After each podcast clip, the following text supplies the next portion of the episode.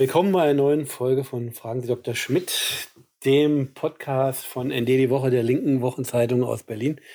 Heute geht es um ein klassisches Thema Träume.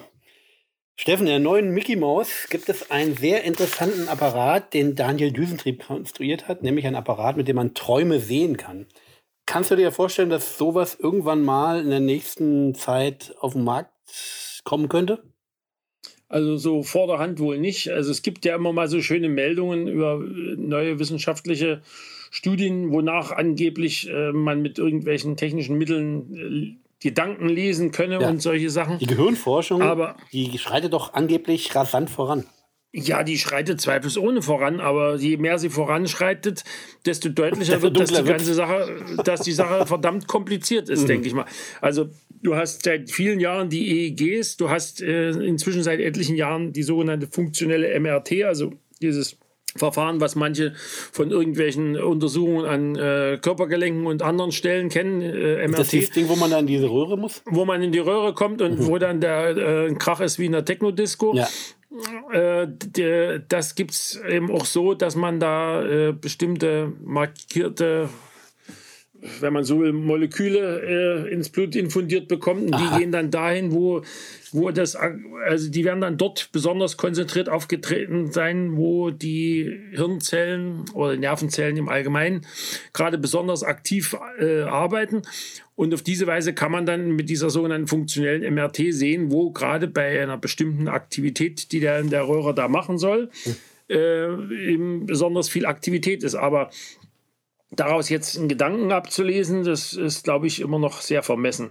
Ich meine, schon nicht schlecht, dass man, äh, dass man zumindest äh, irgendeinen Roboterarm so ansatzweise mit seiner, mit seiner Nerventätigkeit äh, führen kann, aber Lesen. Ja, aber die Schlafforschung, man liest doch ununterbrochen von Schlaflaboren und. Äh ja, ja, die haben andere Aufgaben. Die sollen erstmal den Leuten äh, erstmal rauskriegen, warum Leute Schlafstörungen so. haben und die dann möglicherweise auch behandeln. Und äh, ich meine, inzwischen das ist ja eine der, der kleineren, größeren Erkenntnisse dieser ganzen Forscherei, dass der, dass der äh, REM-Schlaf, also die eine Schlafphase, ja, die berühmte, die nicht nur mit, mit, mit, mit äh, rollenden Augen verbunden ist, sondern eben auch mit den Träumen. Mhm. Insofern weiß man inzwischen, dass die Leute wesentlich mehr träumen, als sie sich hinterher erinnern. Angeblich träumt doch jeder Mensch. Ja, davon gehe ich eigentlich aus, obwohl manchmal Leute, die zu wenig schlafen, wahrscheinlich das Gefühl haben, dass sie gar nicht träumen. Ja, oder Leute, die kiffen, die sagen das auch. Also die sagen, wenn man viel kifft, dann äh, kriegt man, hat man keine Träume und ist dann total erstaunt, wenn man dann nicht mehr so viel kifft und dann träumt auf einmal. Also verschiedene psychogene äh, Substanzen verändern offenkundig die, die, auch den Schlaf nennenswert. Also das würde mich auch nicht wundern. Schließlich endlich wirken sie nun mal auf Nervenzellen. Ja. Es, auch wenn, wenn manche Leute glauben, dass das, äh, das Träume und die ganze Gedankentätigkeit etwas irgendwie getrennt ist von der neurologischen Matrix, auf der das Ganze läuft, ist. Ja. Es ist einfach nicht so. Und wenn du die, wenn du die, den Stoffwechsel der Nervenzellen veränderst durch entsprechende Drogen, dann hast du auch entsprechende Folgen für die Hirntätigkeit. Ja gut, aber die jetzt, äh, die Schlaflaborleute, die arbeiten jetzt nicht unbedingt an der freudianischen Traumdeutung, oder? Glaubst du überhaupt an diese, das, diese Disziplin? Na, sagen wir mal so, praktisch scheint das ja zu funktionieren. Auch wenn man zu DDR-Zeiten, äh, also du bist ja westsozialisiert, dir ist das wahrscheinlich als Problem entgangen. Aber in der, in der DDR war, war bis weit in die 80er Jahre Freud eigentlich und das Ganze, was da dran hing, äh, eigentlich doch weitgehend äh, Tabu. Tabu. Also, ja, also es, ich erinnere mich vage, das sind doch in 80er Jahren erschien mal, erschien mal dann äh, bei, glaube bei Kiepenheuer. Kiepenheuer Leipzig. Ja, Kiepenheuer Leipzig, ja. nicht Kiepenheuer Witschwest. Ja. Kiepenheuer Leipzig, also die damals in der DDR zu dem, zu Insel, mit Insel zusammen in einem Verbund waren, erschien äh, ein Band mit, äh, da ging es um Freud, äh, Freuds, was er über einen Witz geschrieben hat Aha. mal. Ja. Und dann kam gegen Ende der DDR auch noch mal so eine kleine Auswahl in glaube, zwei oder drei Bänden raus. Aha. Also, aber da war, da war das, da war das auch schon fast zu Ende. mit der DDR. Also ja, und, und die DDR-Psychologen haben äh, praktisch äh, keinen Freud unterrichtet bekommen? Nee, nicht, so, nicht offiziell. Mhm. Praktisch gab es aber mit Sicherheit einzelne äh, Psychotherapeuten, die sich zumindest Einzelnes davon angeeignet haben. Mhm. Und ich meine, auch wenn Freud äh, lange Zeit in den Bibliotheken der Unis in, im Giftschrank stand. Hm. Also ich will sagen, in dem Teil der Bibliothek, den man nur mit einer besonderen Genehmigung benutzen konnte. Ja. Äh, trotzdem haben natürlich Leute das äh, verschiedene Sachen auch äh, von Verwandten, Bekannten oder sowas aus dem Westen mal gekriegt. Also es ist äh, durchaus auch das eine oder andere durchgerutscht und nach je später, desto mehr. Also ich, ich bilde mir ein, dass, dass der zu DDR-Zeiten ja nicht ganz, äh, wahrscheinlich nicht ganz so geliebte und später dann ja auch um, im, unter vielen Leuten im Osten etwas umstrittene äh, Herr Maat, äh, hm. dass der auch meines Wissens äh, Psychoanalyse betrieben ja, ja, genau der. Ja. Äh, aber wie auch immer, äh, lustig ist nur, dass die Traumanalyse in einem Buch vorkam, was zu DDR-Zeiten auch viel früher, als, als man noch kein Mensch über Freud groß äh, offiziell geredet hat, erschienen ist. Da kommt die Traumdeutung nämlich vor als, als einer der Bausteine der Selbstheilung eines äh, zur Depression neigenden Schriftstellers, eines Aha. sowjetischen, eines äh, Satirikers, Saschenko, der zu, also ich glaube, seit den 20er Jahren hat der, der so Satiren über das Leben in der Sowjetunion geschrieben. Bis, äh, irgendwie ist ihm komischerweise auch nichts Böses widerfahren, soweit ich mich erinnere. Und äh, obwohl er so eine schöne Satire geschrieben hat, wie äh, über einen, einen Friseur, der aus der Partei gereinigt worden ist. Das ist also ja, aber wie auch immer, dieser, dieser Saschenko, der litt trotz seiner äh, lustigen Geschichten, also eines davon hat den schönen Titel Schlaft schneller genossen. Ah, ach, der ist das. Das ist ja eine berühmte Parole eigentlich. Ja, ja. Äh, und der, äh, der hat, litt eben in Abständen unter wahrscheinlich, also in, bei ihm heißt es Neurasthenie, aber das ist ja so ein, so ein älteres Modewort. Hm äh, aus, aus, Russ aus Russland. Neurasthenische Beschwerden. Ja, ja, und das ist also mit einiger Wahrscheinlichkeit waren das schlicht und ergreifend Depressionen. Also der konnte dann, die, in solchen Fällen hat er praktisch die Nahrungsaufnahme eingestellt und ist Aha. fast verhungert. Aha. Und irgendwann ging das so auf die Ketten, dass er, dass er versucht hat rauszukriegen, warum das mit ihm so ist. Und er vermutete, ob er das alleine entdeckt hat oder, oder doch irgendwoher mal was von Freud oder Jung von Ferne gehört hat denn es muss schon 30 Jahren gewesen sein, wo das dann, wo das passiert. Vermutete jedenfalls, der knüpft dabei auch an Pavlov, an seine Reflexlehre an. Ja. Das ist der Witz, dass er sozusagen Pavlov und die Traumdeutung zusammenführt. Aha. Er, er vermutet, dass irgendein Reflex dahinter steckt hm. und er versucht rauszukriegen, wo der herkommt. Und da er nicht, nichts fand, dachte er, es muss in der frühen Phase der Kindheit, also Aha. bevor die lange Erinnerung, die langfristige Erinnerung einsetzt, also vor dem vierten Lebensjahr passiert sein, was ihn da so konditioniert hat, so falsch. Ja. Und er kommt äh, auf die Idee, das könnte man vielleicht äh, aus irgendwelchen Träumen mhm. entnehmen. Aha. Und hat dann tatsächlich einen wiederkehrenden Traum gefunden, äh, indem er äh, an der Mutterbrust hängt und es aber, aber irgendwie ganz fürchterlich kracht. Also, sodass er schlussfolgert, er muss irgendwann beim Stillen äh, in einem schweren Gewitter gewesen sein und das muss ihn so verstört haben, dass er bei bestimmten Auslösern dann eben da die Nahrungsaufnahme einstellt. Also insofern, äh, Traumdeutung und Pavlov geht auch zusammen, wenn man sich nur Mühe gibt. Ja, ja. Der war auch unter, der war auch durchaus, Seschenko war wegen dieser ganzen äh, Diskussionen über diese und seine Selbstheilung, war der durchaus auch bei, bei Wissenschaftlern ein gern gehörter Gesprächspartner. Und was würdest du jetzt vermuten, warum äh, sozusagen die Psychoanalyse in der DDR äh, nicht gern gesehen wurde? Ich, ich denke, ich habe den, den starken Verdacht, das hing ein bisschen mit dem allgemeinen Phänomen der, ja, nicht nur bei der stalinisch geprägten Linken, sondern eigentlich bei vielen äh, äh, Gruppen, die, die so auf äh, eher dogmatische Grundüberzeugungen bauen. Ja. Jeder, der irgendwie in ähnliche Richtung geht, aber nicht die gleichen Dogmen teilt, ja. der, kann, der kann nur des Teufels sein. Und ich meine, soweit ich mich erinnere, sind ja äh, einige Leute, die aus der Psychoanalyse kommen, durchaus äh, in die linke Richtung ja. tendiert gesellschaftlich. Also selbst Freud ich glaube sogar Freud selber. Also es gibt ja diese, diese, es gibt ja einen Briefwechsel zwischen Freud und Einstein, wo es so um die Verhinderung von Kriegen geht. Und äh, wahrscheinlich fanden die Leute dann auch ein bisschen naiv, so, so wie sie es verstanden haben, hm. dass man also den Weltfrieden herstellen könnte, wenn man einfach äh, allen Leuten, alle Leute auf die Couch legt und ihr in ihre ganzen Komplexe äh, erfolgreich wegheilt. Na, es gibt ja vor allem halt auch diese Verbindung zur Kommunistischen Partei äh, durch äh, Wilhelm Reich, der sozusagen so eine Art ja, praktische Lebensführung mit so mehr auch sexueller Erfüllung äh, sozusagen gepredigt hat, um sozusagen äh, revolutionär besser wirken zu können, die dann ja abgestorben ist.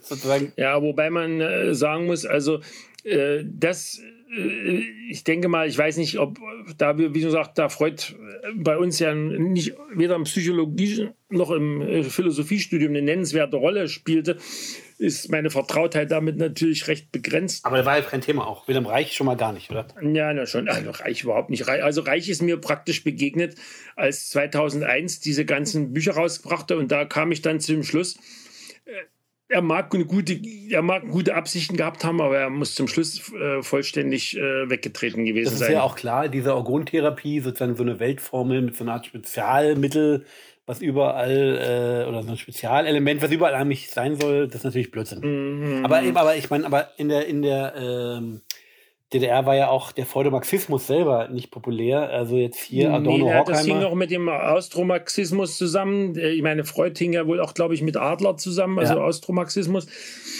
Das fiel ja auch unter die äh, revisionistischen und, und, und sonst wie äh, verbotenen Strömungen. Ja, ich meine, aber es gibt doch praktisch, also die Idee von der Frankfurter Schule war ja gewesen, dass äh, Karl Marx jetzt äh, wichtig ist, halt sozusagen für die äh, ökonomischen Erklärungen des Kapitalismus und, äh, und das korrespondiert aber mit äh, Sigmund Freud für die äh, psychologischen, psychischen Auswirkungen des Kapitalismus. Das kann man sozusagen zusammendenken.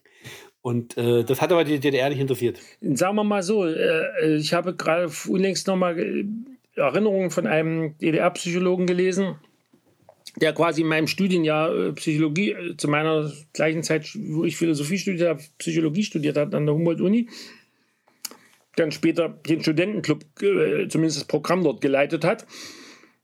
Nachdem er offenbar vom, vom, vom rechten Pfad der, der, der Promotion abgekommen ist, hm. kriegt er offenbar einen Parteiauftrag. Und der meinte eben, ach Gott, jetzt habe ich den Faden verloren. Siehst du. Das kommt davon. Die Ergänzung Freud, Marx. Ja, ja, genau. Der, der, der erinnerte sich daran, dass äh, damit hätten sie wahrscheinlich gar kein Problem gehabt. In den paar Stunden, die sie zu Freud hatten, hm. kam ja sozusagen als Grundthese heraus, dass Freud also sicherlich ganz okay ist, um die ganzen äh, psychischen äh, Deformation. Deformierungen ja. durch, durch, die, durch die, das, die kapitalistischen Verhältnisse zu erklären. Aber da wir die nicht mehr hätten, wäre das bei uns völlig nutzlos. ja, okay, alles klar. Das Lustige ist jetzt ja beim Donald Duck, um darauf zurückzukommen, ähm, da äh, ist halt dieser Apparat, der die Träume sichtbar macht. Der hat äh, Daniel Düsentrieb erfunden, funktioniert 1A, hat allerdings einen Nachteil, dass die Leute, die äh, sozusagen beweisen, dass dieser Apparat funktioniert, die schlafen halt alle und das leider ist die ganze Stadt, die schläft. Aus dem Grund, weil äh, sozusagen er bei der Konstruktion dieses Apparates einen äh, Fehler gemacht hat. Er hat nämlich die sogenannte Schlummerschraube so stark angezogen, dass halt die ganze Stadt ah, nicht, äh, ich richtig verstanden habe, war es nicht einfach ein Fehler. Äh, er wurde, er wurde dauernd bei der Arbeit er abgelenkt, von, richtig, ja. wegen irgendwelcher Nichtigkeiten wie einem kaputten Rasenmäher ja, ja, und richtig, anderen äh, Dingen, helfen. Genau. wo er doch gerade das geniale Ding an sich entdeckte und, äh, und da hat er vor Wut wohl etwas mehr äh, weitergedreht, als er wollte eigentlich. Und ja, aber äh, es sind ja nicht alle eingeschlafen. Die äh, Neffen von ja, Donald und Dagobert richtig. haben ja aus irgendwelchen dunklen Gründen auch äh, den Wachzustand behalten. Das Lustige ist halt, dass, äh, was ich am lustigsten fand, war, äh, dass halt Oma Duck, sozusagen die Schwester von Dagobert Duck, ähm, dass die äh, wissen möchte, was ihr super fauler Knecht auf ihrem Bauernhof, äh, Knecht Franz, was der eigentlich träumt, weil der ja die ganze Zeit schläft. Der ist ja ununterbrochen auf der Flucht. Träumen, ja. ja. Und der träumt halt vom Schlafen, also äh, vom Träumen. Ja. Das ist halt eine sehr gute Pointe eigentlich. Also als Pointe ist es nicht schlecht gewesen, das ist richtig. Obwohl, wie gesagt, äh, wenn ich jetzt sozusagen äh, was, was äh, lernen will über, also über das Unterhaltsame hinaus, fahre ich dann doch mit den unlängst äh, abgefeierten Abrafaxen oder ihren mhm. Vorgängern den, der Digidax dann doch äh, besser. Historisch genaue Arbeit. Obwohl die sich definitiv schwerer lesen. Das muss man wohl die, die machen, ja, die machen ja nicht eine Traumreise, die machen ja Zeitreisen. Das ist ja ganz andere Die machen Nummer. Zeitreisen, aber, aber geträumt wird auch hin und wieder mal. Äh, und manchmal, äh, ja, also doch, doch. Äh, aber glaubst du denn, dass man aus den Träumen sozusagen tatsächlich die äh, ja, äh, gesellschaftliche äh, Befindlichkeiten, Wasserstandsmeldungen ableiten kann? Oder sind die tatsächlich nur Schäume, wie man so sagt? Also man kann sicherlich was über die individuellen Probleme äh, daraus lesen, das denke ich schon. Also es gibt ja einen ganz Teil von Sachen, die einfach mal plötzlich auftauchen jetzt. Also wir kennen das ja selber alle. Äh, irgendwelche Erinnerungen, die man eigentlich gar nicht mehr auf dem Schirm hatte. Hm.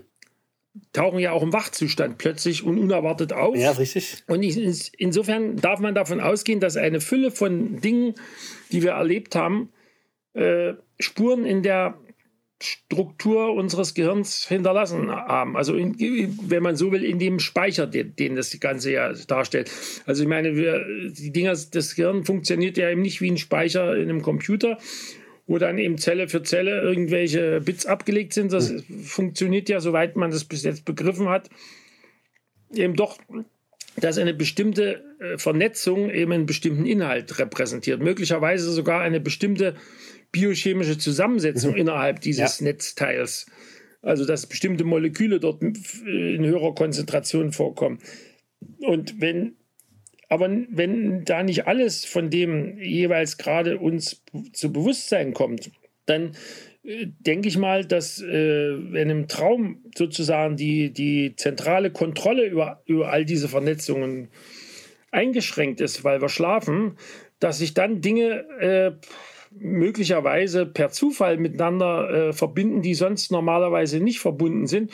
Und dann kommen eben solche Geschichten raus. Und ich denke aber, dabei kommen dann eben immer mal Splitter mit raus, die vielleicht wichtig sind, obwohl wir sie erfolgreich verdrängt haben. Womit wir auch wieder bei Freud sind. Also das Wort Verdrängen hat in der DDR immer eine Rolle gespielt nicht nur praktisch, sondern auch als Sprachbild. Mhm. Trotzdem halt, äh, meine, auch der freudsche Versprecher, den kann ich mich durchaus erinnern, wurde, das waren ganz gängige Stanze. Ja, ja.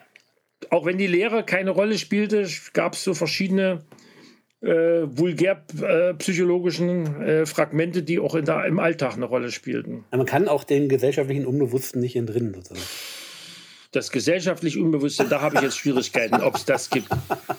Also es gibt sicherlich Dinge in der Gesellschaft, deren sich nur wenige bewusst sind. Ja. Aber das liegt vielleicht eher daran, dass sie sich gar nicht damit beschäftigt haben oder äh, es ja, ihnen einfach zu kompliziert war. Gut, vielleicht soll ich mal auf die Couch legen. Da die Gesellschaft als Ganzes, die Couch muss erst noch gefunden werden.